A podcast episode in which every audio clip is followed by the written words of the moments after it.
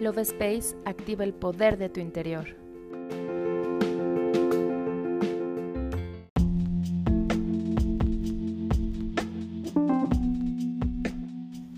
Hola, mi nombre es Kari y te doy la bienvenida a un episodio más del podcast Love Space. ¿Cuántas veces te has llenado de miedos e inseguridades sin que estos sean reales? ¿Cuántas veces te has sentido incapaz de lograr algo y te saboteas una y otra vez? Muchas de estas respuestas tienen que ver con tu ego, quien te llena de pensamientos negativos y te frena para seguir adelante. En este episodio te comparto información acerca de cómo actúa el ego y qué puedes hacer para poder integrarlo. ¿Estás listo? Comenzamos.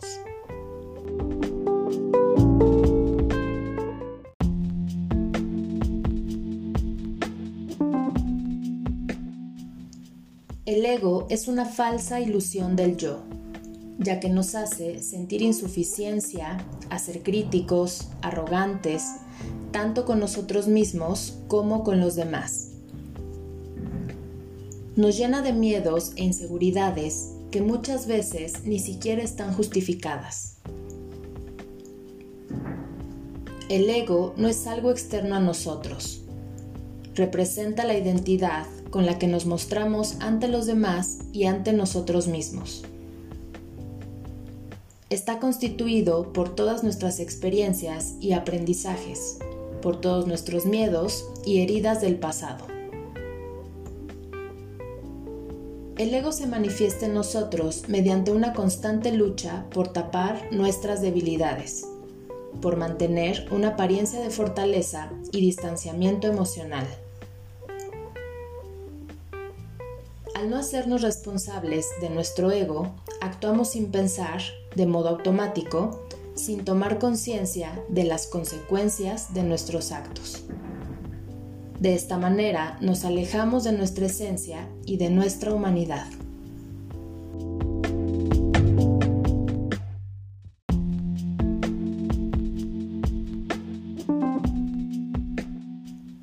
A continuación te daré unos tips para poder hacer las paces con tu ego. Lo más importante es trabajar en nuestra autoestima, autovalía y seguridad. Número 1. Dejar de sentirte ofendido por los demás. 2. No tomarte las cosas personales. Recuerda, cada quien habla desde lo que tiene dentro y desde su propia experiencia. 3. Olvídate de ganar y disfruta cada paso del camino. 4. Olvídate de tener la razón y querer controlarlo todo. 5.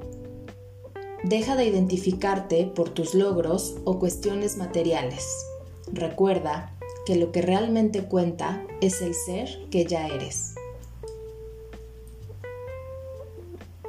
6. Olvídate del hacer y enfócate en el ser. Y 7. Céntrate en lo que sí tienes, trabajando constantemente en la gratitud.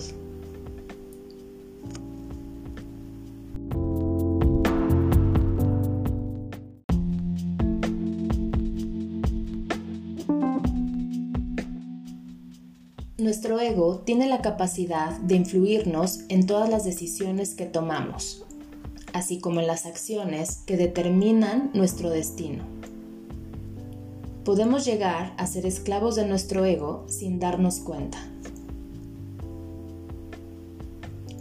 Es importante aprender a integrar a nuestro ego ya que nos impide ver con claridad y por lo tanto mejorar como seres humanos.